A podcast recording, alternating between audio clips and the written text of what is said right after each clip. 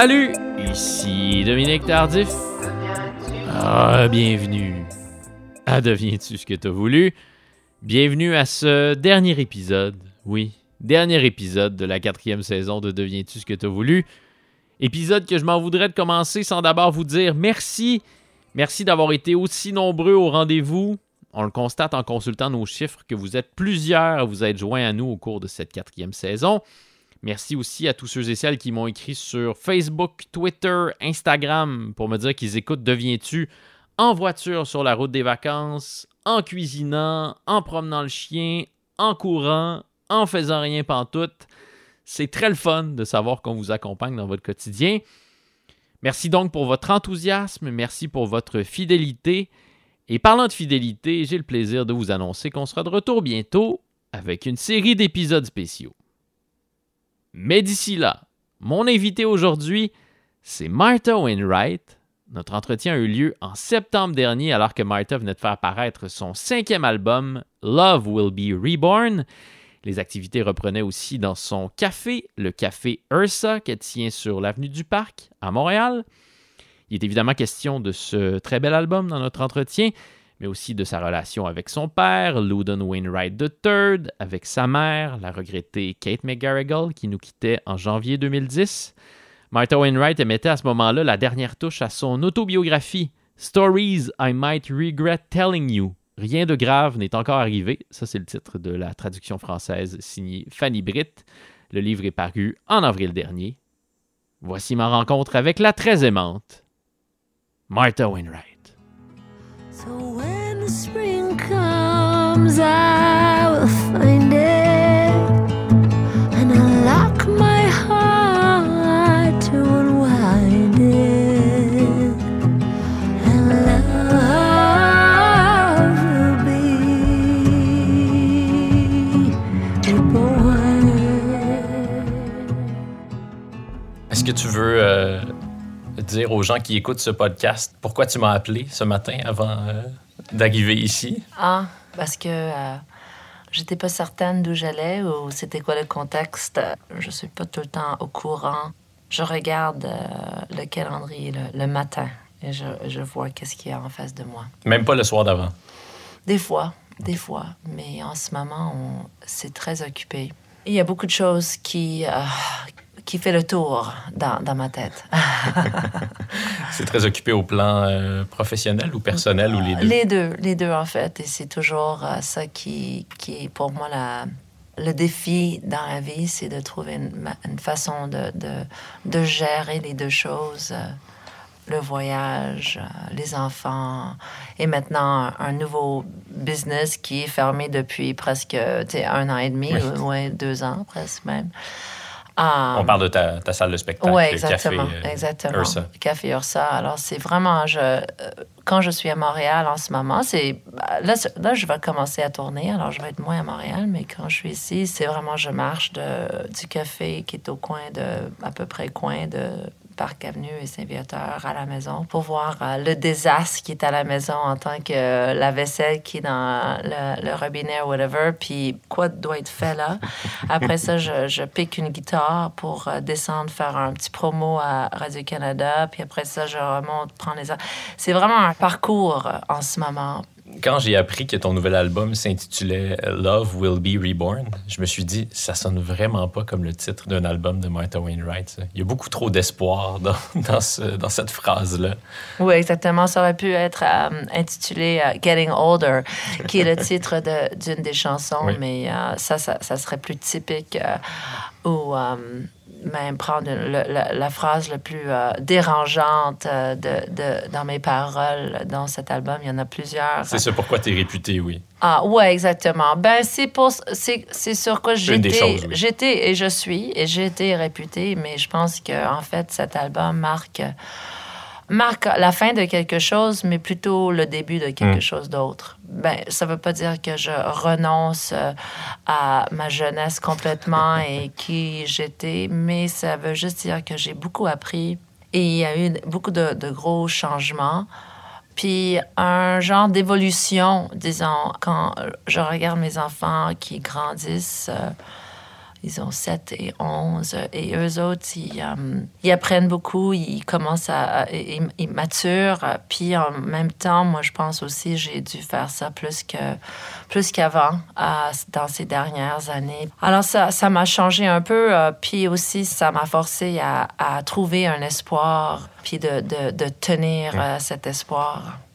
Est-ce que l'espoir faisait partie de ta vie avant tout ce que tu as vécu au cours des dernières années que, que tu relates dans cet album-là, c'est-à-dire euh, Ouais. notamment un divorce? Oui, exactement. Notamment un, un grand divorce très compliqué, puis euh, avec tous les, les trappings de, de- des mauvais divorces. Um, um, je pense que euh, Love Will Be Reborn, c'est une chanson que j'ai écrite au début euh, de. Ça, ça- fait longtemps, là. J'ai écrit en 2017. Et j'étais vraiment surprise de cet espoir. C'est une chanson qui est beaucoup plus générale que la plupart de mes chansons. La- mes chansons, d'habitude, sont très euh, spécifiques. Oui. euh, un événement. On ou sait de qui tu parles, Ouais, on sait de qui. Ouais, puis ou ça, ça pourrait être même un, un, un événement ou un moment ou, euh, you know, tu as fait ça. euh, mais euh, dans cette chanson, Love Will Be Reborn, c'est des concepts beaucoup plus grands de le temps, la vie, la mort, la renaissance principalement, les saisons. Euh, alors peut-être c'est un genre de ouverture à ces concepts qui vont être les concepts qui vont me sauver. Parce que si je regarde trop dans ma vie vers mon nombril comme d'habitude, c'était euh, très difficile. Et je pense que en moi j'avais un, un besoin de euh, regarder un portrait plus large pour que je puisse comprendre que je ne suis pas seule ou que c'est pas la fin du monde, que il y a la beauté en quelque part qui va et aussi, c'est sûr que euh, la vie imite l'art et je pense que cette chanson puis ses paroles étaient un peu un- une prière, disons. Je sais, ça, ça, ça a des connotations très euh, religieuses, like reborn et tout ça. Mais il y a un sens de ça aussi, bon, peut-être dans la nature, dans le printemps, chose, image de printemps. Mais euh, juste un vouloir, un, un espoir, un, un vœu d'un amour. Si c'est un amour avec euh, un homme, pas vraiment. Dans, dans cette chanson, je pense que le contexte, c'est de l'amour en général. Que L'amour pour soi. l'amour pour soi, mais aussi pour la- un amour, euh, euh, quelque chose contre la haine. Hmm. Parce que c'est sûr que j'ai... euh, Un divorce, ça amène beaucoup de haine. j'ai, j'ai beaucoup de haine. et j'ai beaucoup de, de, de peur. Et aussi, cette chanson a été écrite euh, hors d'un contexte, mon contexte normal. J'étais pas à la maison. J'étais que- chez quelqu'un d'autre à Londres. J'ai été seule dans sa maison. à- j'ai porté, j'ai essayé les, les, euh, les vêtements de sa femme. J'ai, j'ai allé dans son jardin. J'ai mis son Est-ce que cette personne-là savait que tu faisais non, tout ça? non. J'ai mis un kimono, j'ai, j'ai un peu sorti de moi. Hmm. Et peut-être euh, c'est ça qui a permis euh, cet euh, espoir de, de, sortir et de, de, me guider un peu. Donc, sachez-le, si vous invitez Martha Wainwright chez vous, ça se peut qu'elle essaie vos vêtements ou les vêtements de, de votre épouse. Absolument. Ben, c'est, un, un- c'est un escape, you know. Et la tournée, c'est un escape.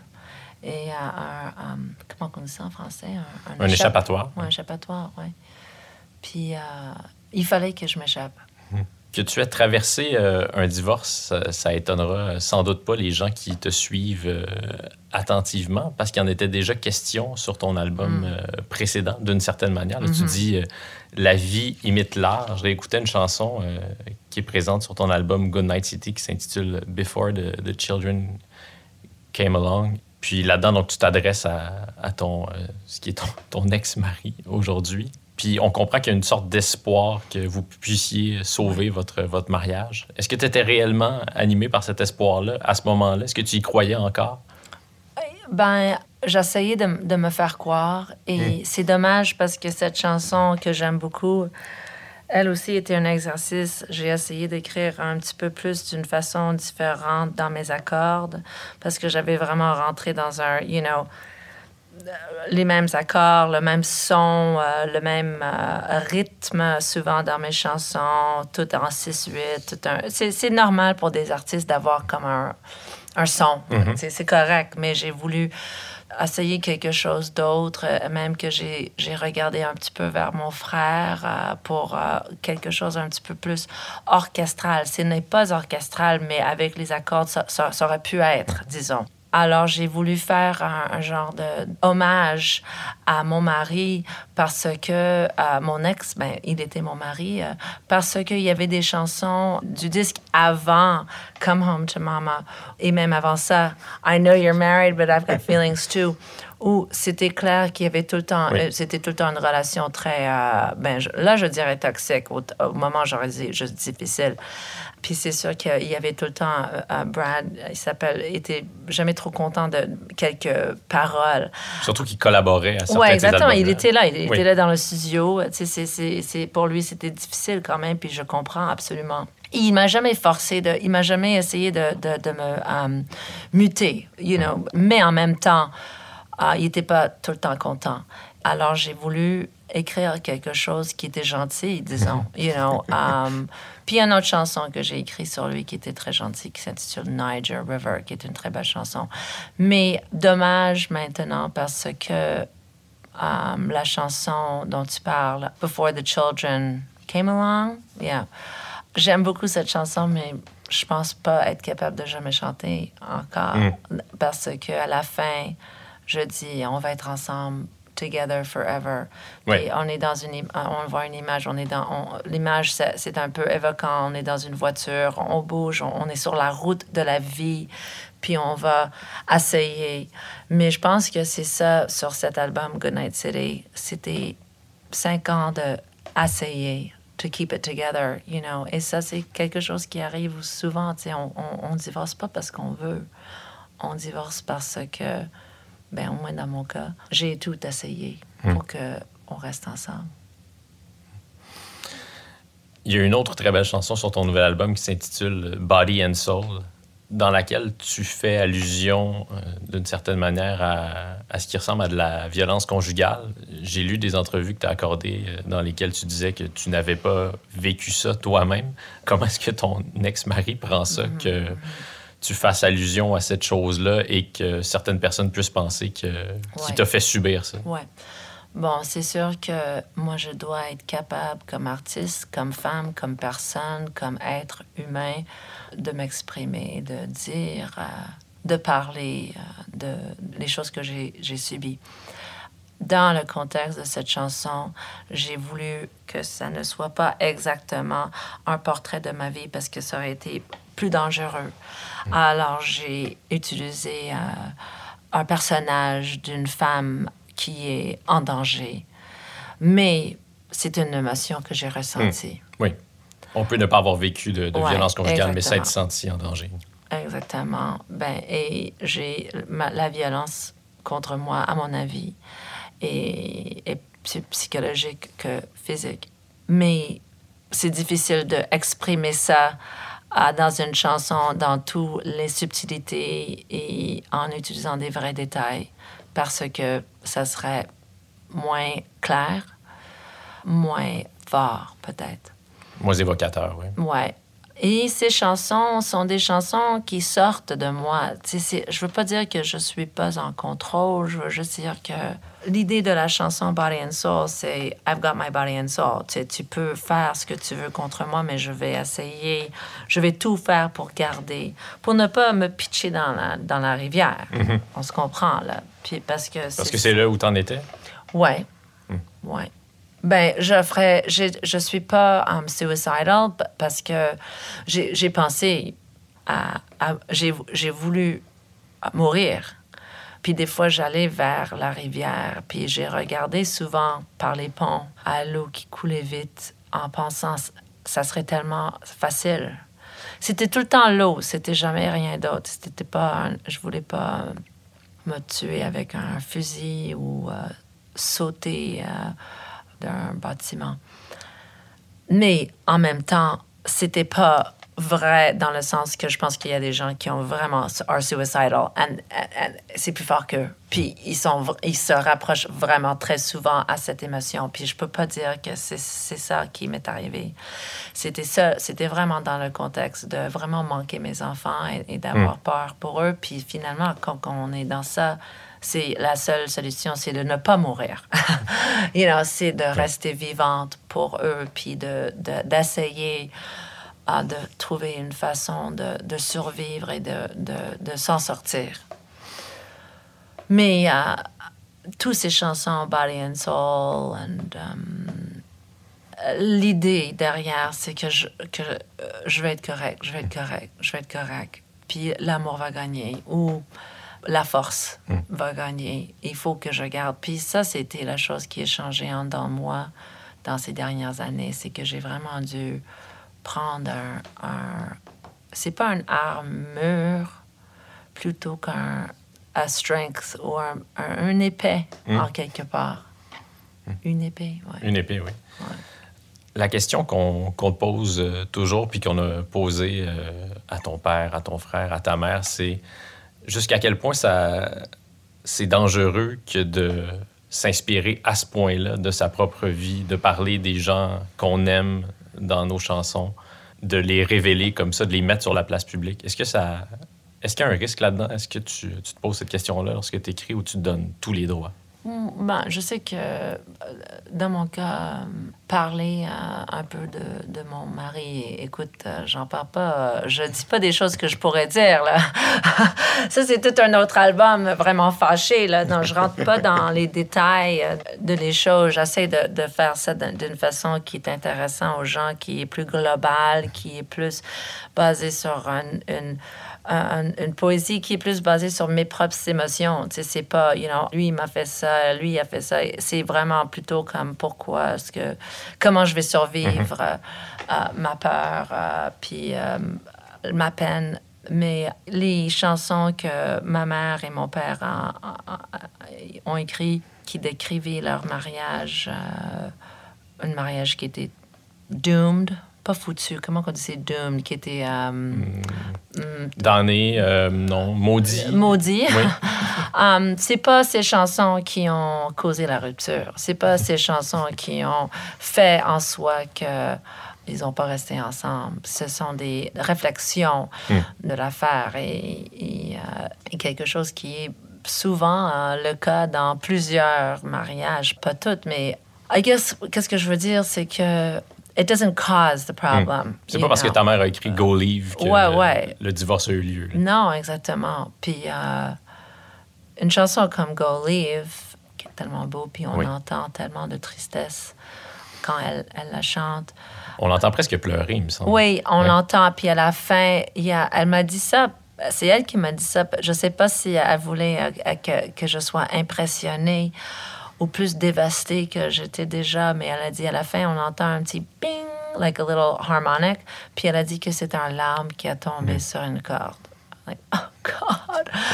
On aime y croire. Ouais, ouais, ben oui. Puis j'y crois. sais, J'ai déjà été là. Like, uh, you know, that, I know that feeling um, de, de, de pleurer et de, que la guitare a des larmes dessus. You know, ça, ça arrive. Ou, que, on, on joue aussi fortement que les doigts saignent. Puis il y a- il y, a, il y a du sang. You know, ça, ça, ça arrive. Là. C'est pas juste des images basées sur rien. Mais um, une chanson comme Go Leave, et je veux dire ça parce que ma mère, elle avait beaucoup de subtilité que moi, j'ai pas, puis mon père n'a pas.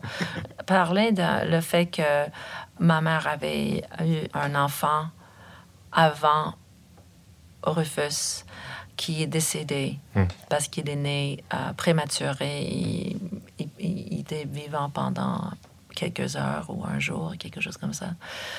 Puis mon père, et, euh, elle était à Londres. C'était, c'était pas prévu qu'elle soit là. Elle, a- elle est allée à Londres pour euh, lui retrouver parce que lui, il est parti avec quelqu'un d'autre, je sais pas trop quoi.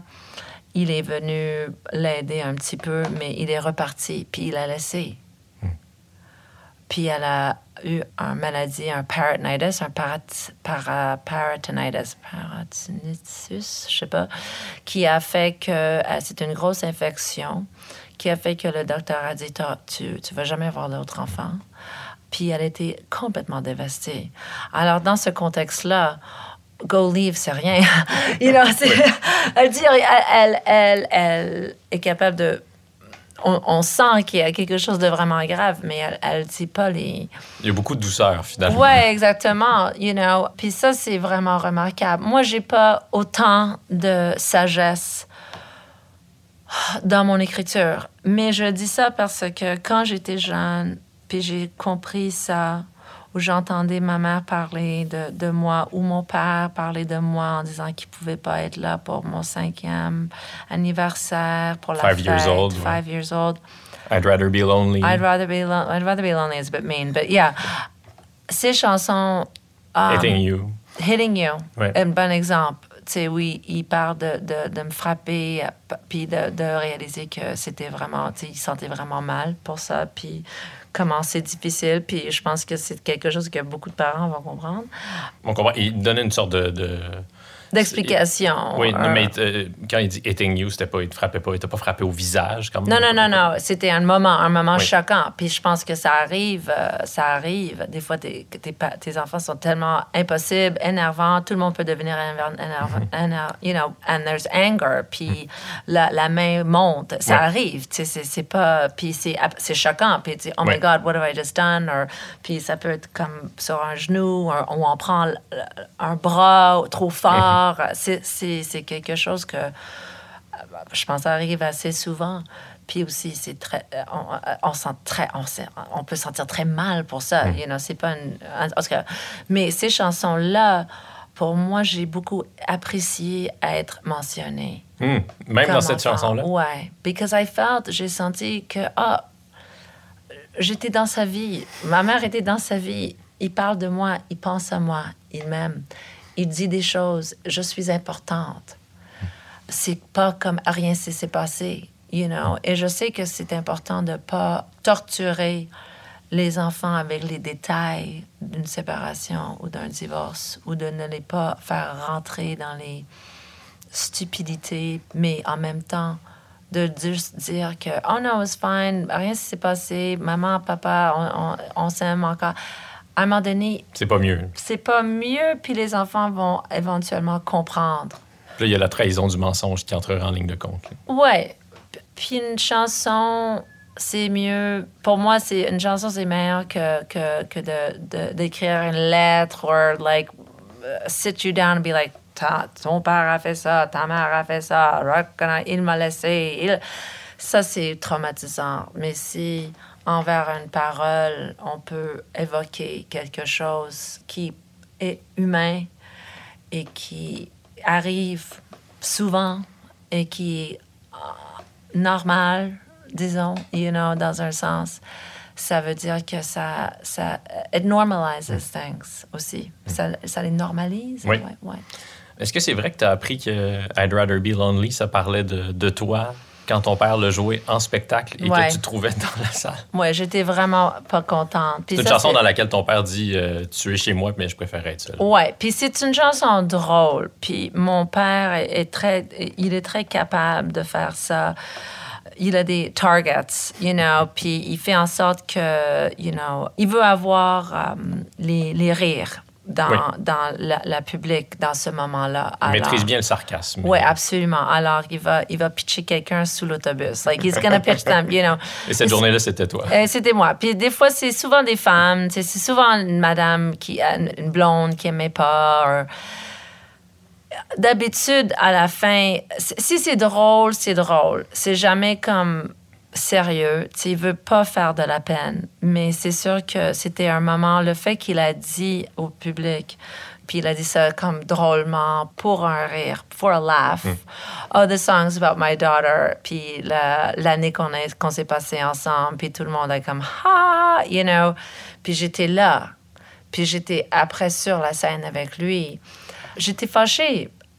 Puis c'est probablement une des raisons que j'ai écrit Bloody Motherfucking Asshole. Mais aussi, être fâché avec tes parents quand t'as 19 ans, Pretty normal. pretty normal.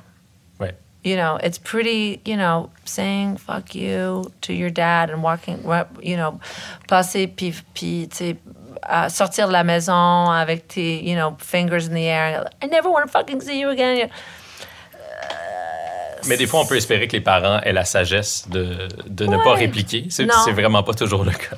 Ben aussi, mais il faut dire que peut-être ça, c'est. Ça, c'est je- euh, tu sais, mon père comprend pas le français, alors c'est correct. Mais mon père a pas élevé ses enfants. Hmm. Ben, il était là, il était là les étés, il était là, il a, il a, il nous a, il, il a fait ce, que- ce qu'il pouvait. Mais c'est une, ch- c'est clair dans cette chanson que quelqu'un qui élève leurs enfants, hmm, peut-être il ferait pas ça, you know, because they wouldn't want to hurt them, you know. Mais mon père est dur dans un sens parce qu'il veut que, tu sais, il, il- il nous, euh, euh, il nous tient, il nous donne pas beaucoup de passe. Ouais. Il est très exigeant. Oui, il est exigeant, ouais. Mais en même temps, il a souvent dit qu'il était jaloux euh, de ton talent Ouais. et celui de ton frère. Oui, puis je pense que c'est ça où il, il- il est comme un enfant aussi. euh, puis, tu sais, euh, bonne chose qu'il comprend pas le français. Euh, je pense- pas qu'il était jaloux de moi. Je pense qu'il était toujours fier de moi. Tous mes enregistrements, mes, mes premiers euh, EP, sais, mes, mes- mes cassettes, euh, euh, il était tout le temps très encourageant. Il était frustré avec moi que je sois pas aussi euh, disciplinée que lui, que j'étais un petit peu un, un basket case. euh, je buvais trop, je fumais trop de potes, euh, je prenais pas ça au sérieux, euh, je pratiquais pas assez la guitare, je répétais pas avec les musiciens, j'avais pas un, un- vraiment une tête pour un succès, j'étais vraiment all over the place. Ça, ça lui gossait. Puis ça lui dérangeait parce que c'est quelqu'un plus straight que moi dans son être. J'étais- très bohémienne. euh, il aimait pas trop ça. euh, pas ça trop. Il est très euh, wasp, très protestant. Mais avec Rufus, euh, je pense qu'il était euh, moins gentil. Alors que pourtant, Rufus semble plus discipliné, ou en tout cas, dès le départ, était Sont- un sont- bourreau de sont- travail. là. sont de même personne. Hmm. C'est un grand classique, you know. Comment est-ce qu'il a réagi quand euh, il a entendu euh, Bloody Motherfucking Asshole pour la première fois? Ben, je pense qu'il a entendu la chanson avant qu'il sache que ça parle de lui. Mm. Alors, il a peut-être pas compris, peut-être il a trouvé drôle. C'est sûr, c'est écrit absolument dans son style d'écriture. Moi, Oui. je veux tout le temps aller plus loin parce que je suis le- la nouvelle génération. euh, dans- quand je l'avais écrit dans mes vingtaines, alors je vais aller tout le temps aller plus loin. J'étais, c'est sûr que j'ai un je suis plus rock and roll que, que mon père, dans un sens, you know. Il- lui, il a des paroles assez osées, mais les miennes sont très osées aussi. Puis, euh, je, je pense pas qu'il savait. Alors, il, il aimait la chanson, probablement. Pour moi, c'est dommage que j'avais dit à un journaliste euh, c'était quoi le sujet Hmm. de chanson. Puis, Aujourd'hui, tu préférais ne pas le dire? ben, je me connais. Je, leur ai dit, you know, like, I know myself. J'ai jamais lu l'article euh, dont ça a révélé euh, ce fait. Je sais qu'il y avait un autre article où je parle de mon père. Euh, Peut-être c'était dans cet article même. J'ai fait une grosse gaffe, puis, puis euh, c'était au début de ma carrière. Puis un journaliste anglais, c'est souvent des journalistes anglais, qui est venu me voir. C'était tard, c'était après un show. J'avais bu de l'alcool. On a bu ensemble. Il avait son recorder. Puis il a fait en sorte que j'ai dit trop. Hmm. Puis j'ai parlé contre euh, mon frère, j'ai parlé contre ma famille. Et ah, ça a été euh, dans le journal, ça a été très euh, lu et ça a causé beaucoup de problèmes. Hmm. Et moi, je, moi je, je suis très honnête avec les journalistes. Oui. Je lisais récemment un- une entrevue que tu as accordée, puis le titre, c'était euh, Après mon divorce, I did everything to get laid.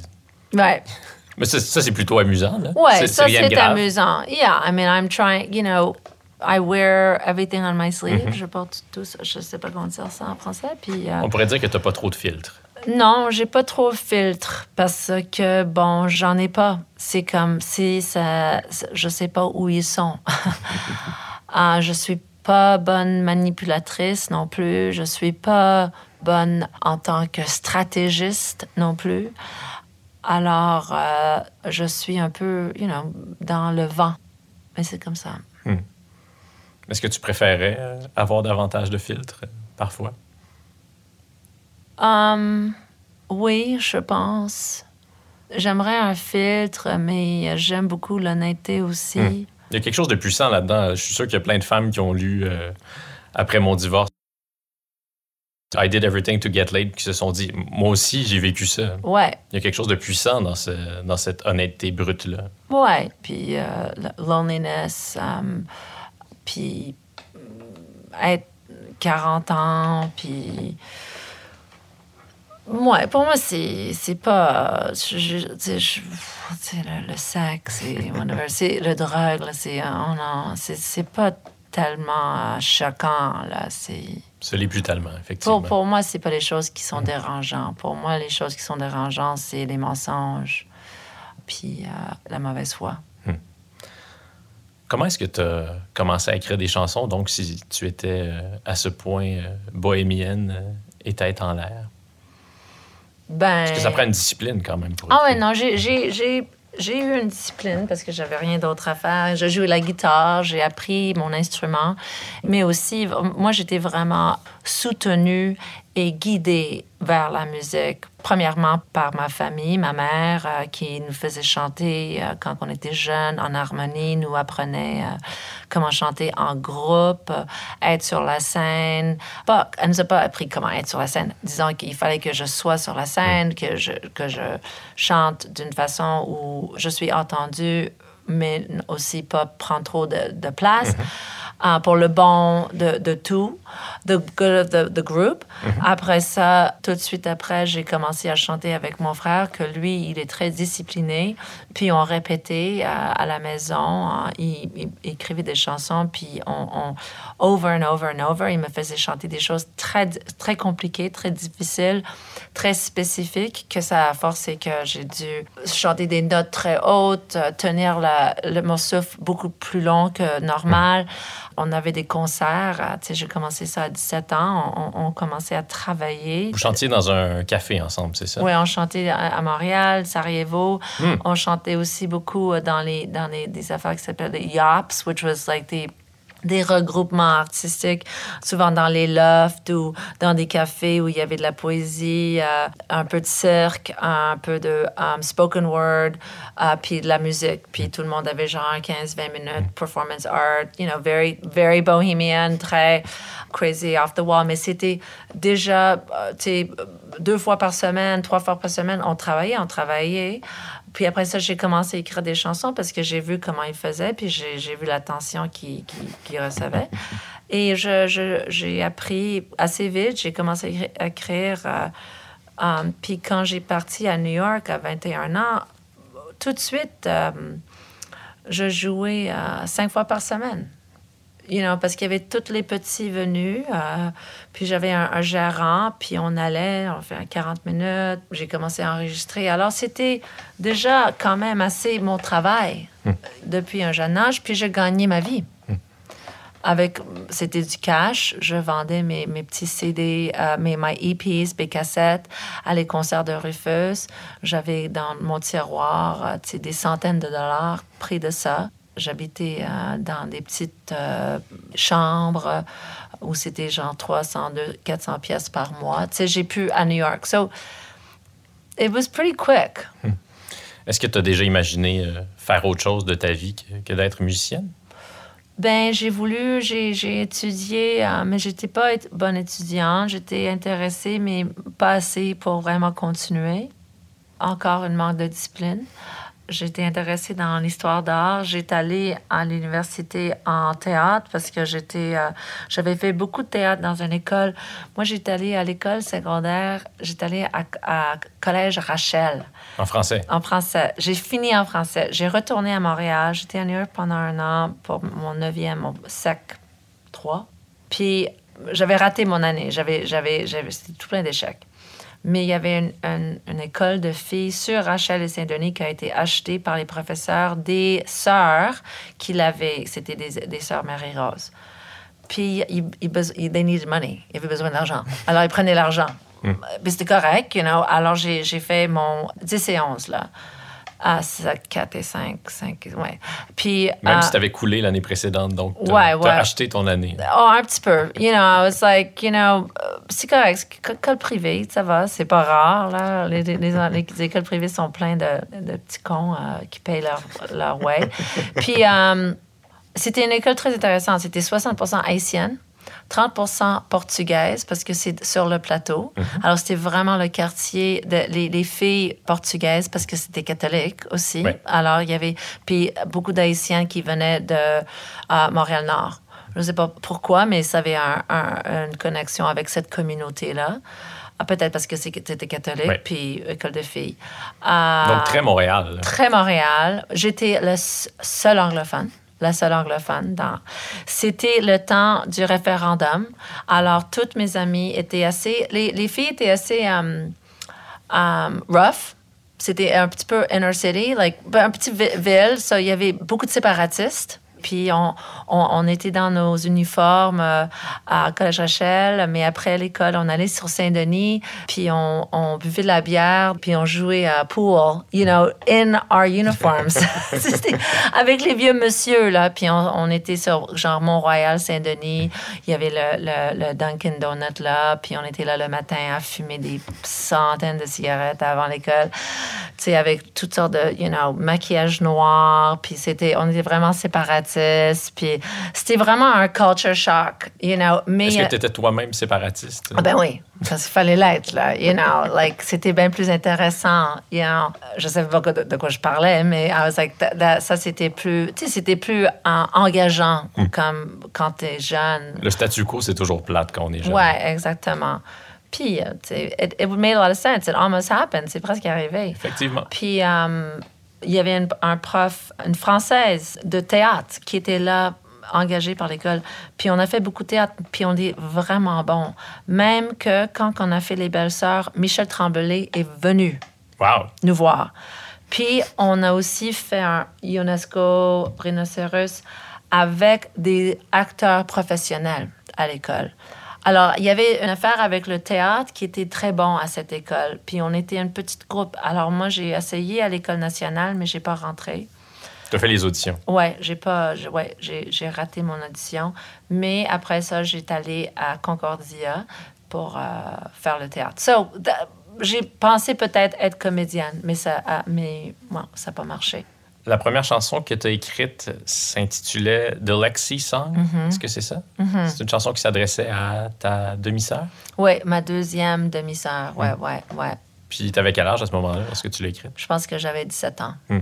Puis ça parlait de quoi? Qu'est-ce que tu lui disais à ta demi-sœur? Oui, alors cette chanson, c'est vraiment le, le beginning de, de un- une tendance euh, que j'ai, puis vraiment dans, le, dans la tradition de la famille, ça parle de notre famille moderne et euh, brisée. Alors, c'est une, une fille qui a été née euh, d'une madame dont mon père n'était pas marié. Lui, en vérité, il aurait voulu que le bébé ne soit pas né. Um, puis finalement, quand le bébé avait à peu près un an ou deux ans, il a commencé à voir, euh, puis être en contact. Puis, of, of course, évidemment, l'amour est commencé. Puis c'était le début de, de- de- d'une relation euh, très importante. Mais l'enfant a été euh, introduit euh, à, nous, à, tous les membres de la famille, par des soupers. Puis c'est moi, à 17 ans, à expliquer à le, le bébé qui est qui. Alors ça, c'est la mère de mon autre sœur. Tu fais les présentations. Je fais les présentations. Mes parents les, sont plus ensemble, ils s'aiment, mais ils s'aiment pas trop grand. Moi, ma mère, euh, elle est, elle est là-bas à Montréal, mais mes- nos parents n'ont pas vécu ensemble. Papa, il va être là. Euh, Lucie, mon autre, notre autre sœur, va être là. Puis ça, ça, ça dit, ça- je m'excuse pour ça, mais je, je dis à elle de ne pas être inquiète. Alors, c'est un peu une berceuse pour euh, une vie euh, compliquée. Elle aurait pu être sur euh, ton nouvel album, cette chanson-là.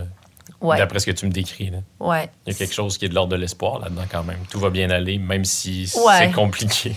Ouais, puis euh, ouais, récemment, euh, moi j'étais en, en Europe avec mon frère. Je ne l'avais pas vu depuis un an et demi à cause de la pandémie. Puis on, on s'est retrouvés sur la scène à faire des concerts qui s'appellent Mother, qui parle de le concept de mother puis motherhood avec plusieurs chansons de, Kate, mais aussi des chansons de notre père, des chansons à nous, puis des, grands, des chansons de grands artistes comme John Lennon, Mother, Bohemian Rhapsody, euh, des, des, des choses comme ça. Et on chante, moi puis mon frère, on chante une chanson qui s'intitule Your Mother and I. C'est une chanson de mon père. Uh, your mother and I are not living alone. Somewhere, somehow, something went wrong. You'll stay with her. I'll visit you at Christmas on weekends in the summertime, too. It's a song about divorce, you know. Mais oh, j'ai décidé, moi, j'ai- toujours adoré la chanson. Alors, j'ai décidé de, chanter comme Your Father and I. Puis moi, je prends les couplets, je dis ton père et moi ne vont plus habiter ensemble. Toi, tu vas rester avec. You know, après ça, mon frère prend le deuxième couplet. Your mother and I, we're not getting along. You know, love's a very deep hole, mais on, on t'aime. C'est pas ta faute. Alors finalement, on finit par chanter cette chanson où on est les parents. Mon frère et moi deviennent le parent de un, le tel enfant? Et c'est bizarre parce que c'est lui et moi, nous deux, on a des enfants qui sont dans euh, ce- cette situation. Ton frère a vécu ça aussi euh, Oui, récemment. exactement, exactement. Alors lui, il a un enfant qu'il partage avec sa mère et euh, c'est compliqué. Est-ce que tu as toujours euh, porté l'œuvre de, de ta mère et de ton père dans ton cœur? Il y a des artistes qui, lorsque leurs parents sont aussi des artistes, vont rejeter l'influence euh, de leurs parents sur leur propre travail. Mais là, je comprends que toi, tu connais très bien euh, le catalogue de ta mère et de ton père. C'est très difficile de, de- de le rejeter parce que c'est très bon. J'ai pas vécu avec mon père autant que la plupart des personnes. Alors peut-être pour moi, la musique et ses chansons étaient une façon de, de- de m'approcher de lui et d'être en contact avec lui. Et ma mère, le fait qu'elle est décédée si jeune et que moi, je peux chanter ses chansons, a fait en sorte que je, je les chante plus. T'en es où aujourd'hui dans ce long processus euh, de deuil de ta mère après euh, 11 ans et quelques mois? Oui, exactement. 11 ans et... Ouais, non, on- on- 11 ans et demi. Elle est décédée en, en fin janvier 2010. Euh, je suis... euh, J'ai d'autres problèmes. I mean, I know, c'est terrible à dire. Les nouveaux problèmes chassent les vieux. Exactement. J'ai d'autres tragédies, plus, même plus hum, difficiles dans un sens. Mais en même temps, je pense que je suis complètement guidée par elle. Pas nécessairement par son esprit qui me guide littérairement, mais plutôt par euh, un sens de, de qui elle était, de, de une force qu'elle avait, d'un euh, un esprit de vie. euh, euh, elle était bonne vivante, elle était principalement très positive, elle était très courageuse et intéressée. Alors, j'essaie de prendre ces, ces belles choses puis les, les incorporer dans ma vie et moi. Est-ce que tu as beaucoup pensé au divorce de, de tes parents lorsque toi-même tu as eu à traverser euh, cette chose-là? Ben, j'ai beaucoup parlé avec mon père. Puis ça, c'était très intéressant parce que, j'avais tout le temps eu euh, le, côté euh, de ma mère, de leur histoire. Puis mon père lui-même était en divorce avec la mère de Lexi, dont on parlait tantôt, le bébé, qui a maintenant 25 ans. Alors lui-même était en, divorce avec sa mère. Euh, moi, j'ai commencé ma séparation et divorce avec euh, Brad et on en en parlait. Et, il a dit, euh, il n'a pas compris pourquoi j'étais tellement upset parce que les enfants, parce que mon père, euh, pour, pour lui, il a toujours laissé les femmes prendre les enfants. Puis euh, le fait que ça se fait moins ces jours-ci, puis que mon ex avait le pouvoir, le, le, le droit de 50 garde, quelque chose qui est très euh, recherché, en- quelque chose qui est très normal maintenant, puis qu'il a, il a tenu très fortement là-dessus. Pour moi, c'était très difficile. J'étais vraiment quand même dévastée. Hmm. Puis mon père n'a pas compris. Elle a dit, pourquoi tu lui donnes pas ce qu'il veut pour qu'il s'en aille or something like that? And I just... Il n'a pas compris. euh, la peine que de pas voir mes enfants. Tu le dis sur l'album, prends tout ce que tu veux, mais pas les enfants. Oui, puis donc, ouais, prends tout ce que tu veux, puis don't, you know, don't fuck with the kids. Ouais. Don't, you know, ne les terrorise pas. Puis c'est c'est sûr que la chanson la plus révélante sur cet nouvel album et la plus triste, c'est euh, Report Card. Je suis incapable de l'écouter. Euh, Je la trouve magnifique, mais euh, là, moi, je suis jeune père, ma fille a 10 mois, puis je fais juste me, me- me projeter dans cette situation-là que, que je me souhaite pas, évidemment. là. Ouais, Mais je me, je me vois privé de la présence de ma fille, puis ça me bouleverse. là. ben oui, je comprends. C'est une magnifique chanson, cela dit. On n'en parlera pas. Mais donc, tu dis que tu euh, qu'il te manque tes enfants.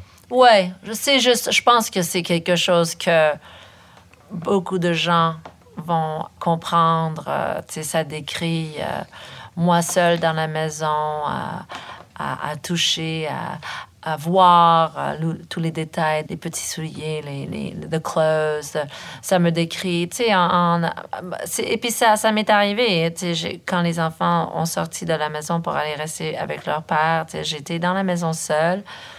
Puis euh, j'avais mon gin tonic, puis je pleurais dans tous les...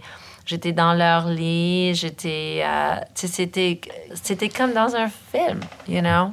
Puis je me je dormais, je me dormais sur le divan en bas. Tu sais, j'allais pas en haut. J'ai fermé les- leurs portes euh, de leur chambre, puis tu sais, je...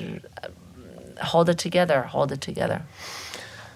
Une autre de mes euh, chansons préférées euh, de ton œuvre, c'est la chanson Proserpina que, que ta mère a écrite. C'est ça, c'est pas mon œuvre, c'est son... Oui, ouais, mais ouais. tu l'as interprétée. Ouais. C'est toi qui l'as indiqué sur euh, Come Home to Mama. C'est la dernière chanson donc, que, que ta mère euh, a écrite avant de partir. Qu'est-ce qu'elle voulait dire avec cette chanson-là, selon toi? Parce que c'est une chanson qui, euh, ben, qui s'inspire d'une part de la mythologie romaine, grecque. Mhm. Euh, puis il y a cette phrase-là, donc, Come Home to Mama. Elle est mystérieuse, cette chanson-là, mais elle, Ouais. est, elle est aussi très belle. Ben, je pense que ma mère, euh, ben, je sais qu'elle était complètement consciente de, de son état, de, de euh, on dirait en anglais, like one foot in this world and one in the next. Alors, une patte. euh, Dans Oui, ce- Une- une- un pied de chaque côté. oui. Ouais. Puis, euh, elle a écrit cette chanson pendant les préparations d'un grand concert euh, de Noël qu'on a fait à Londres, à the Royal Albert Hall. C'était le plus grand concert euh, de nos concerts de Noël euh, avec des grands artistes, une très grande salle. Et c'était vraiment, elle savait que ça, allait être son dernier concert, son dernier moment, son swan song, comme on dit, un au revoir à sa vie d'artiste et sa vie. Alors, euh, l'histoire de Perséphone, Proserpina, c'est le latin par- pour le grec Perséphone. C'est l'histoire des saisons et pourquoi on a les saisons? Alors, euh, quand Perséphone est avec son mari sous terre, euh, sa mère rend la terre froide. Et elle est seule sans son enfant, alors elle fait qu'on a l'hiver. Et c'est un deal qu'elle a fait avec le père des Perséphone que elle a pendant six mois de l'année et lui, il en a pendant six mois. Alors, c'est beaucoup comme maintenant. Ça, ça, ça a été fait au palais de justice. Puis quand Perséphone vient habiter avec sa maman, c'est là où on a le printemps. Et alors, c'est comme ça dans le contexte de l'hiver. Ma mère était très intelligente, puis elle a vraiment compris comment faire. Elle a pu prendre cette mythologie puis le rendre en chanson de Noël. C'est c'est- c'est ça qui était comme brillante avec elle. Puis la répète des- de, de- du refrain quand on a le chœur qui chante euh, Go home to your mama, go home to your mama, Proserpina. Ça, c'est le chœur grec. Alors, c'est devenu un théâtre, dans un sens. Et c'est sûr que elle a écrit cette chanson, et comme la vie, il l'a. Tu étais enceinte à ce moment-là. J'étais enceinte. Toutes les choses ont pris d'autres euh, niveaux de meaning, de sens. Alors, ma mère, Come Home to Mama, elle me dit ça. Elle, je suis à Londres même, finalement, à avoir accouché très tôt. Et je ne peux pas retourner vers ma mère qui est Parce que ton fils est né prématurément, c'est ça? Exactement. Ma fille est née prématurée à Londres. Alors, je suis séparée d'elle. J'étais séparée d'elle aussi parce que j'étais à New York, puis elle voulait que je reste avec elle. Bon, come home to mama, come home to mama. Alors qu'elle est malade. Alors qu'elle est malade. Moi aussi, elle, c'est son retour elle-même à sa mère qui est décédée, évidemment, mais aussi pour moi, je pense à la à Mère Terre, Mother Earth. So, ça a pris tous ces sens-là. Et j'ai fait mention du sens de mon, moi puis mon, mon enfant. Alors, c'est là où l'histoire est devenue même plus intense, où j'ai senti que la chanson était écrite peut-être pour moi. Évidemment, c'est une histoire de mère-fille, Perséphone et sa mère. Mais aussi que moi, j'étais enceinte et j'ai allé à Londres en 2009, en novembre, pour finir deux ou trois concerts. Tu chantais Edith Piaf à ce. Exactement, je chantais Edith Piaf pour chanter deux ou trois concerts qui me restaient. J'avais six, mo- six, mois et demi euh, de, de pregnancy De grossesse. ouais. grossesse, pardon. Puis ah, c'était comme la, la fin de, de mon travail. Puis j'allais retourner à Montréal pour être avec ma mère. Elle aurait été dans un lit. Moi, j'aurais eu mon enfant ici sur Côte-des-Neiges. C'est ça. Ça aurait été un moment où on peut être ensemble. Peut-être le bébé va aider ma mère à vivre plus longtemps. Alors, c'était ça mon, mon, mon, mon but. J'étais allée à Londres. J'ai fait un concert. Tu as failli accoucher sur scène. Exactement. Puis j'ai commencé à avoir des... euh, Des contractions. des contractions, merci. Puis j'ai commencé à accoucher. Puis j'ai accouché plus tard ce soir-là. Puis euh, Arcangelo est né à 30 semaines. 30 semaines, 5 jours. Alors assez prématuré. Puis, ah, intéressant, pas intéressant, mais plus qu'intéressant, c'était à un kilomètre de où ma mère elle a perdu son premier enfant il y a 40 ans. C'est Avant. c'est à ce moment-là qu'elle qu'elle t'a raconté qu'elle avait vécu ça? Non, je savais. Tu savais déjà? Oui, je savais. Mais elle est venue me voir. Elle était très malade. Elle est arrivée à l'hôpital peut-être 24 heures après l'accouchement. Ben, l'accouchement, la, la césarienne. Euh, euh, puis elle a dit qu'elle était tout le temps tellement troublée par euh, qu'est-ce qui s'est passé à elle quand elle avait 23 ans et qu'elle a jamais, elle a jamais pu se remettre complètement. Mais le fait que je sois là, que Arcangelo va vivre, fait en sorte qu'elle elle est maintenant déchargée Hmm. de cette. Elle était en paix. Oui, exactement. Alors, je- c'était vraiment quelque chose de très important pour elle.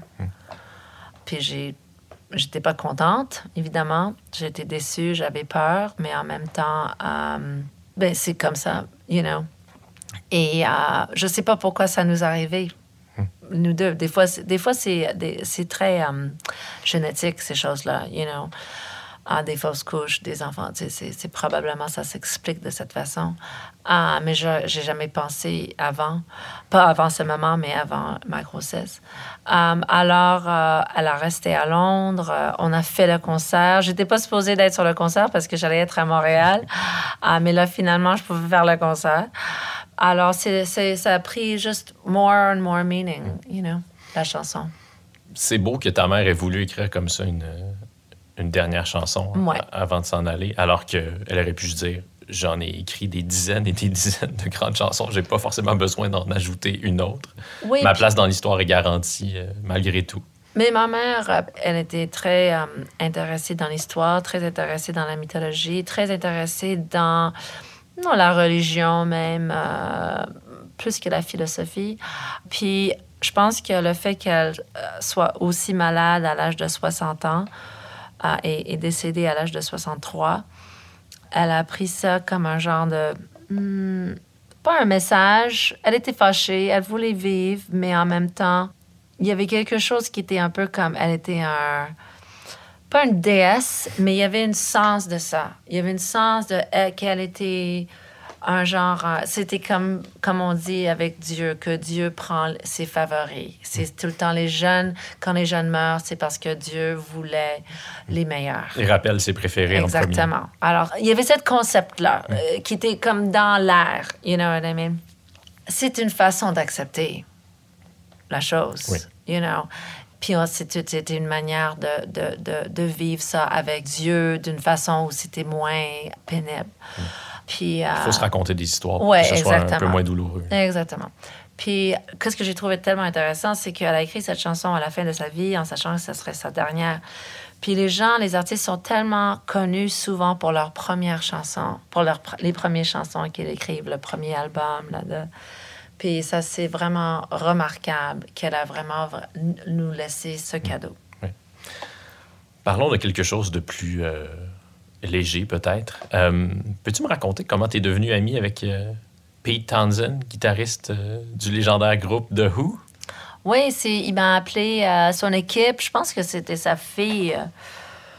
m'a appelé, j'étais à Londres chez mon ami, puis j'ai eu un appel sur mon cellulaire. J'avais un cellulaire, oui. Puis c'était Hi, this is, you know, Pete Townsend's daughter.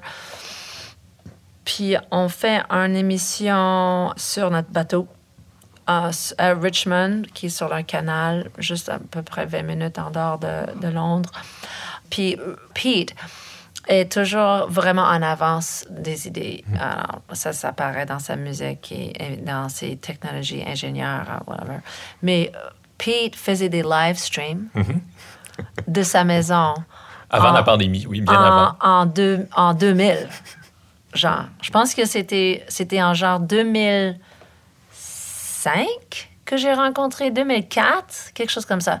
Alors, il y a 15 ans que Pete et sa femme, Rachel, who's amazing, étaient dans leur maison, sur un fauteuil, avec des microphones comme ça, avec un piano électrique, quelques guitares, à faire des entrevues, puis des chansons avec des artistes qu'il aimait puis c'était filmé et diffusé sur l'Internet, live. Ah, crazy, Oui. you know? Ça s'appelle In the Attic. Alors, j'ai arrivé là. Ils m'ont tout de suite offert des pyjamas avec des Swarovski cr- cr- euh, cristal euh, de- dessus. J'ai tout de suite mis les pyjamas, puis on a fait l'entrevue et quelques chansons sur le show, l'émission, euh, qui était diffusée sur l'Internet. Et c'était le début d'un grand amitié. Puis c'est quelqu'un qui était fan. Puis il connaissait beaucoup de mes chansons. J'étais complètement bouleversée. C'est fou. C'est fou. J'ai dit, OK, on va Il est chanter. monté sur scène avec toi. Ah oui, après, il est monté sur ma scène, mais là, il dit, OK, let's sing this song. J'ai dit, OK, on va faire Factory parce que c'était comme dans cette période-là. Il a pris une guitare, 12, 12 string guitar, il joue avec moi la chanson derrière moi avec. Parce que quand Pete joue la guitare acoustique sèche, c'est vraiment incroyable. Toi, tu joues fort, mais lui, il joue It's encore just- plus fort. It's just crazy, you know? Puis c'était comme, oh my God. Puis c'est quelqu'un qui a vraiment, euh, il m'a pris vraiment sous ses ailes. Pas d'une façon comme bizarre, ou, toi tu dois faire ça, toi tu dois faire ça, mais c'est juste quelqu'un que chaque fois que j'étais à Londres, j'ai invité, il venait, il jouait sur la scène ou j'allais chez lui pour manger. Il était quelqu'un qui était très intéressé, très intéressant. Un father figure. Est-ce que vous vous parlez encore Oui, aujourd'hui? je, je lui ai vu, euh, j'étais à Londres pour le Christmas Show en 2019, puis je lui ai vu. Le matin après, on a dîné ensemble. Est-ce qu'on devient insensible? Parce que forcément, tu as, rencontré des gens célèbres dès ton très jeune âge, j'imagine. Est-ce que tu arrives encore à être impressionné parfois lorsque tu euh, rencontres des, euh, des figures comme, comme celle-là?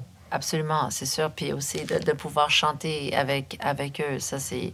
Et de travailler avec eux. Euh, Le concert dont je parle, euh, concert de, de Noël. euh, 2019, c'était le dixième anniversaire du concert que Kate avait fait à Royal Albert Hall. Cette fois-ci, c'était Royal Festival Hall, mais c'était euh, avec euh, Chrissy Hine et Neil Tennant. So, je suis là sur la scène en chantant, you know, 2000 Miles avec Chrissy Hine à Noël. C'est pas mal cool. C'est pas pire pantoute. Pas ouais. pire quand Pantoute chantait Neil Tennant's Christmas euh, hit. Ah, je me rappelle plus le nom, mais incroyablement, c'est vraiment le fun de chanter avec lui parce que lui, c'est un pop singer, puis il a son. les, le sy- the synthesizers and the, um, Les loops. les loops, là, puis t'es là en train de chanter avec The Pet Shop Boys. You're like, this is crazy, you know? Euh, je suis complètement bouleversée. Je, je me sens très euh, chanceuse. Puis c'est à ce moment-là que Chrissy Hine t'a offert un conseil de vie. Oui, alors C'est ce les- que t'as dit?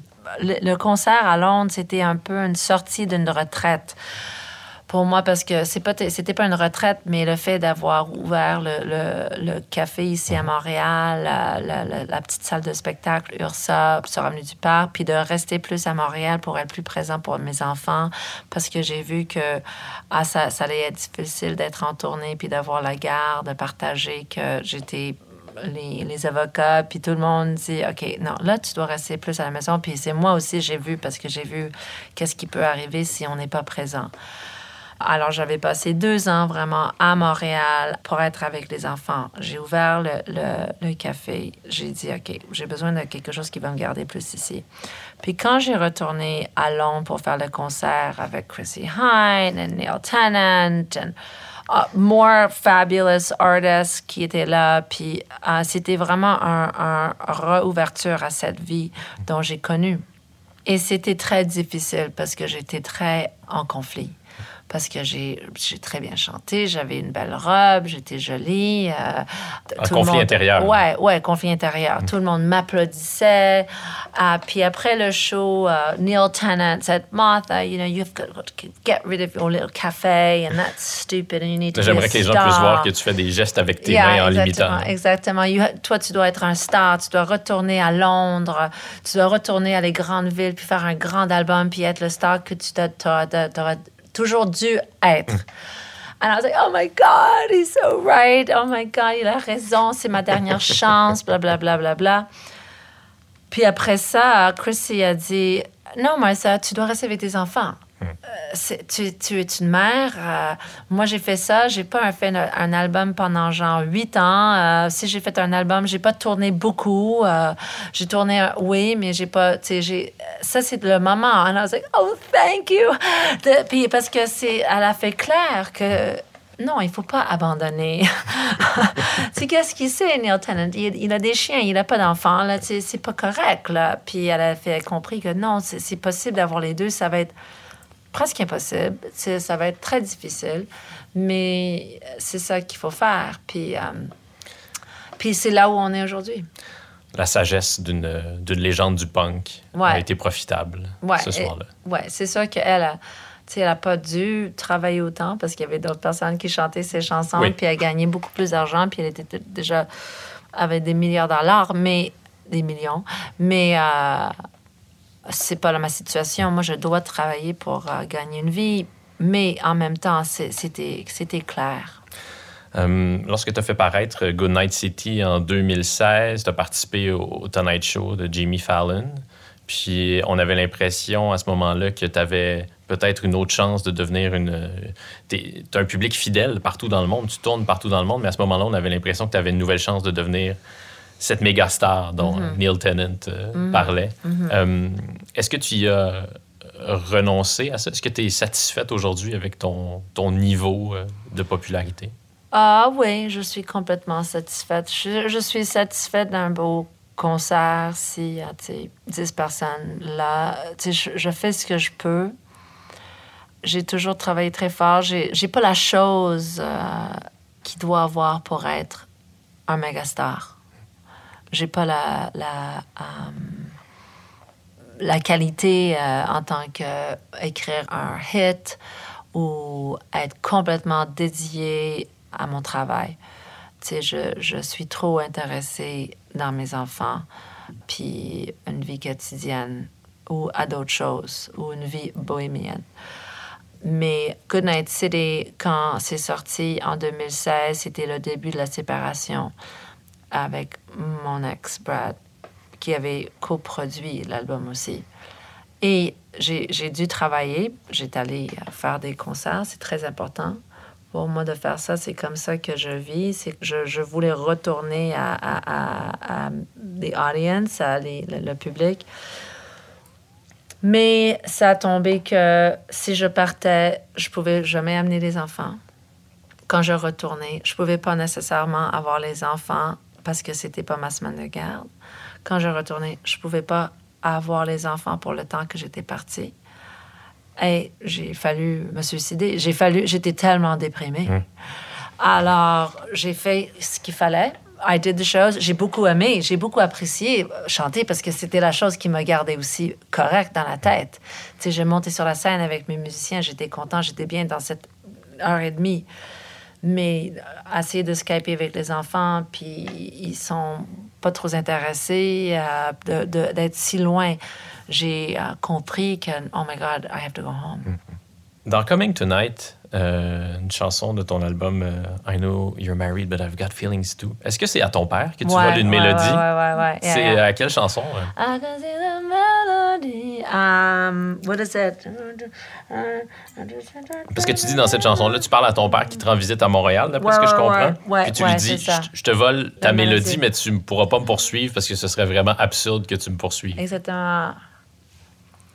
I think la mélodie. I'm trying to remember quelle chanson je vais. Peut-être ça va venir. Il y en a tellement des chansons, lui. um, C'est tellement drôle, ça. Souvent, on parle de la- du côté euh, dramatique, tragique de, de tes chansons à toi, mais il y a toujours de l'humour. Même Ouais. Bloody Motherfucking Asshole, c'est Ouais. tellement comique comme titre. Ou euh, c'est quoi dans l'autre chanson euh, où tu parles de I really like the make-up sex, it's the only kind I ever get. Ça, Yeah, ça, I think that's a great line. à, Brad toutes les fois que je l'entends, ri. là, C'est merveilleux. Can you believe it? C'est ça le nom Yeah. de la chanson. Ouais, ouais, ouais, ouais. ouais.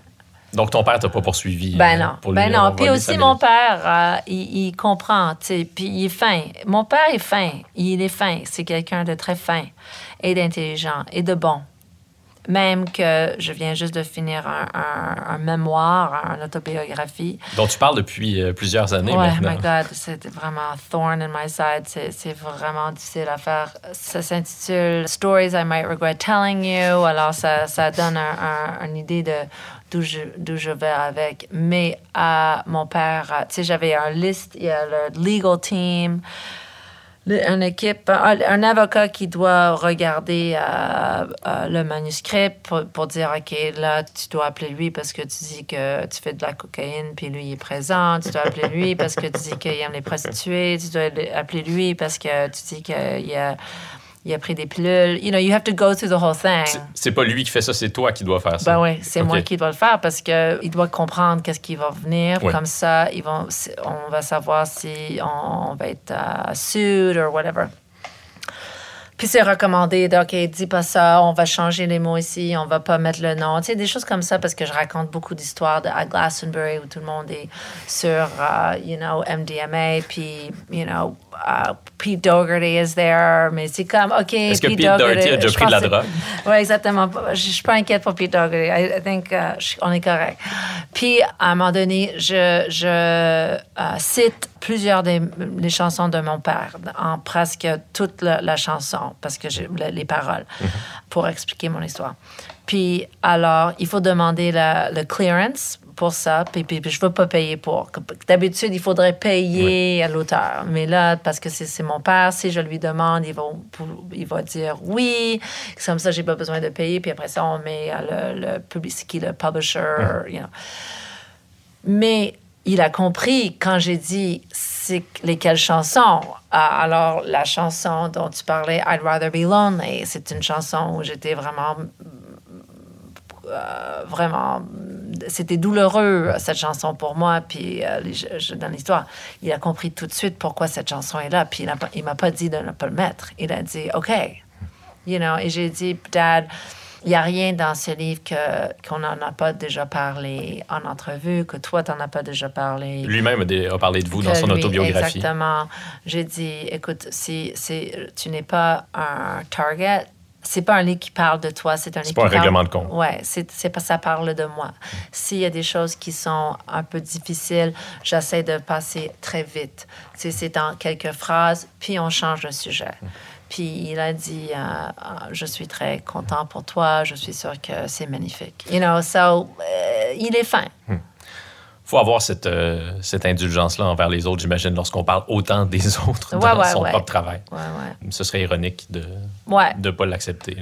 Tu parlais de Glastonbury, puis c'est drôle parce que dans ta chanson Middle of the Lake, tu parles de- du rock and roll, de tout ce que le rock and roll t'a apporté. Mm-hmm. C'est peut-être pas le, premier mot auquel on penserait quand on veut te, te décrire, parce que ta musique est davantage folk, Mm-hmm. disons ça comme ça. Euh, est-ce que tu as, t'as pas mal vécu le, le mode de vie euh, rock and roll au début de ta carrière? Ouais, ouais, j'avais beaucoup de. Ouais, j'ai, je prenais beaucoup de drogue, puis. euh, jamais euh, assez pour devenir euh, complètement addict, you know? Alors, euh, ça, c'est. Je sais pas comment je me suis sortie de ça. Mais ouais, j'étais, j'avais cet intérêt dans les choses. puis aussi parce que je manquais beaucoup de confiance, que j'étais un peu destructrice. Hmm. Ouais, ouais, destructive, destructive, ouais, ouais, certainement. Donc, tu n'as pas eu besoin d'aller en désintox? Non, parce que j'ai pas voulu. Hmm.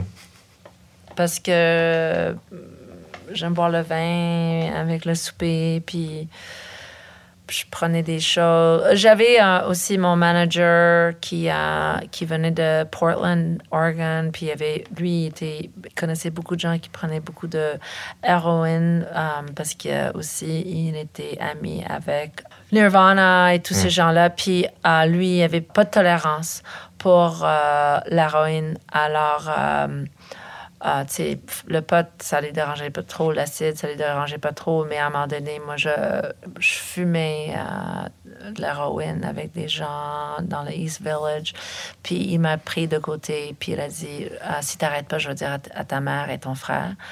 Et, Parce que euh, ton frère avait traversé ça aussi. Bon, oui, aussi. Puis aussi, je voulais pas. Tu sais, j'étais pas un enfant, mais j'avais honte qu'ils sachent. Puis j'ai dit, j'avais tellement travaillé fort, puis j'ai compris que si je continue comme ça, ça va mal aller. Alors j'ai arrêté. Euh, j'étais confrontée à ces choses-là, puis j'ai compris moi-même que si je vais plus loin avec ça, que ça va être la fin de quelque chose. Est-ce que ça avait un aspect euh, romantique pour toi, la drogue? Ouais, non, pas-. J'étais pas trop intéressée dans la, la culture en tant que toute maigre, euh, toxicomane, crazy. Non, c'est très. euh, pour les gens qui ont déjà pris euh, euh, l'héroïne ou même Oxycontin ou morphine, ça se comprend très vite pourquoi les gens aiment ça. C'est c'est pas mal évident, là. Je veux te parler d'une dernière chose avant de te laisser aller, euh, Martha. Je suis un grand, grand fan d'Offenbach et de Jerry Boulet. Et en général, en tout cas souvent, quand les gens reprennent du Offenbach, euh, du Jerry Boulet, ça donne des résultats. C'est Pas- awful. Euh, c'est pas très concluant. Dans ton cas, lorsque tu as repris Aïe d'Offenbach, c'est plus concluant. Comment est-ce que tu as abordé cette reprise-là? Je devine, je suppose, corrige-moi si je me trompe, que tu connaissais peut-être pas forcément tant que ça l'œuvre d'Offenbach. euh. Non, pas d'Offenbach. C'est sûr que je connaissais la voix de, de, de Jerry Boulet, le, le- son look aussi, mais non, pas d'Offenbach. J'étais pas, euh, j'ai pas écouté euh, quand j'étais jeune. Puis c'était la grande productrice, je me rappelle plus de son nom. Fabienne Larouche. Oui, exactement, merci, qui m'a invité à reprendre cette chanson. Puis elle a insisté. Puis je pense que le résultat était très, très bon. Elle n'a rien à voir avec le résultat. J'ai fait ça avec Brad, mon ex-mari, dans notre maison à Brooklyn. C'est comme ça que moi, je fais les chansons. Souvent, je, je prends la guitare, je, what, what are the chords, puis j'essaie de trouver une façon de faire avec moi juste la guitare sèche. Comme ça, je peux faire euh, sur la scène. Puis c'est vraiment, on voit un, un incroyable brillance euh, dans les accords. de- on, on comprend ça tout de suite quand on apprend cette chanson. Parce que souvent, quand on, quand on apprend une chanson à la guitare, euh, une chanson de Neil Young ou Leonard Cohen ou whatever, c'est juste un G, D, E, you know, c'est- relativement simple. c'est relativement simple. Qu'est-ce qu'ils font souvent sur leur instrument, c'est vraiment intéressant. Mais avec, avec Jerry, just to go from the D minor to the B flat, c'était vraiment, vraiment beau. Vraiment beau. Puis, est-ce que. Parce que même les gens dont le français est la langue maternelle comprennent pas vraiment le sens Ouais. du, euh, du texte, de ce texte-là, de Aïe. Toi, est-ce que tu est-ce que as ta version, est-ce que tu as ton interprétation du Moi, je, moi, je, comprenais rien là-dedans. là. Je dis, de quoi qui parle? Les grelots, Le saut de le whisky. seau de whisky, cœur d'animal. euh, Émigré de l'intérieur. Euh, émigré de l'intérieur, Ouais. nous sommes tous pareils. whatever. Alors, je chantais. like, OK. J'essayais de trouver le sens euh, dans ma, propre vie, de, de, de, de, de imposer euh, mon sens d'amour, qu'est-ce qui, you know, pour faire la chanson. c'est beaucoup plus tard, des années plus tard, que j'ai appris le sujet de la chanson. Et quand j'ai dit sur la scène quoi j'ai appris, les gens aiment pas parce qu'ils veulent pas croire. Alors c'est quelqu'un, je sais pas c'est qui exactement, je me rappelle plus. L'auteur, c'est euh, André Saint-Denis. André Saint-Denis, mais c'est quelqu'un qui m'avait dit Oh non, c'est une chanson qui parle de son cheval. Ouais. C'est ça. Parce qu'il avait un grand amour pour son cheval. Mais il devait l'abattre. Ouais. Ouais. And then it makes so much more sense. Like, oh. C'est comme une épiphanie. Ah, ça Ah, parle de ça. but when I say it on stage, quand les gens sont comme Ah non, non, dis pas ça. Parce qu'il veut croire que c'est une femme, ou la vie. Quelqu'un qui nous a brisé le cœur. Ouais, ouais, ouais, ouais, ouais. Pas un cheval. comme Ah. Ça demeure une grande chanson. Ouais. Martha, est-ce que tu connais le titre de ce podcast, de ce balado? Est-ce que tu l'as vu dans ton horaire ce matin? Qui veux-tu. Non, deviens. Deviens. Presque. Deviens-tu ce que tu as voulu? Ouais, devrais-tu. En, ce moment, tu veux dire? Ce sera ma dernière question. Ouais, Deviens-tu ce que tu as voulu?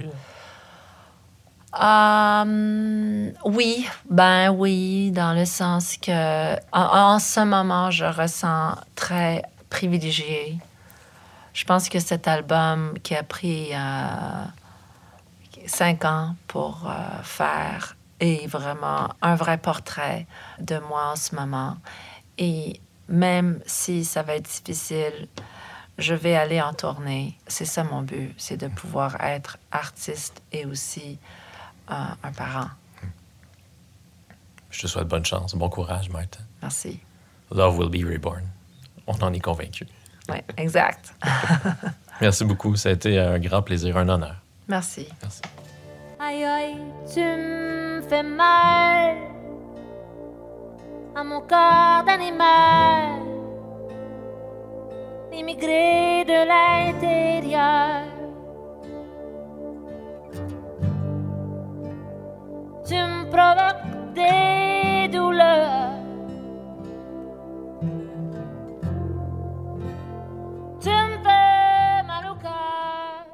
Merci à Martha Wainwright pour son admirable franchise, pour son immense générosité. Sa tournée se poursuit tout l'automne, un peu partout au Québec.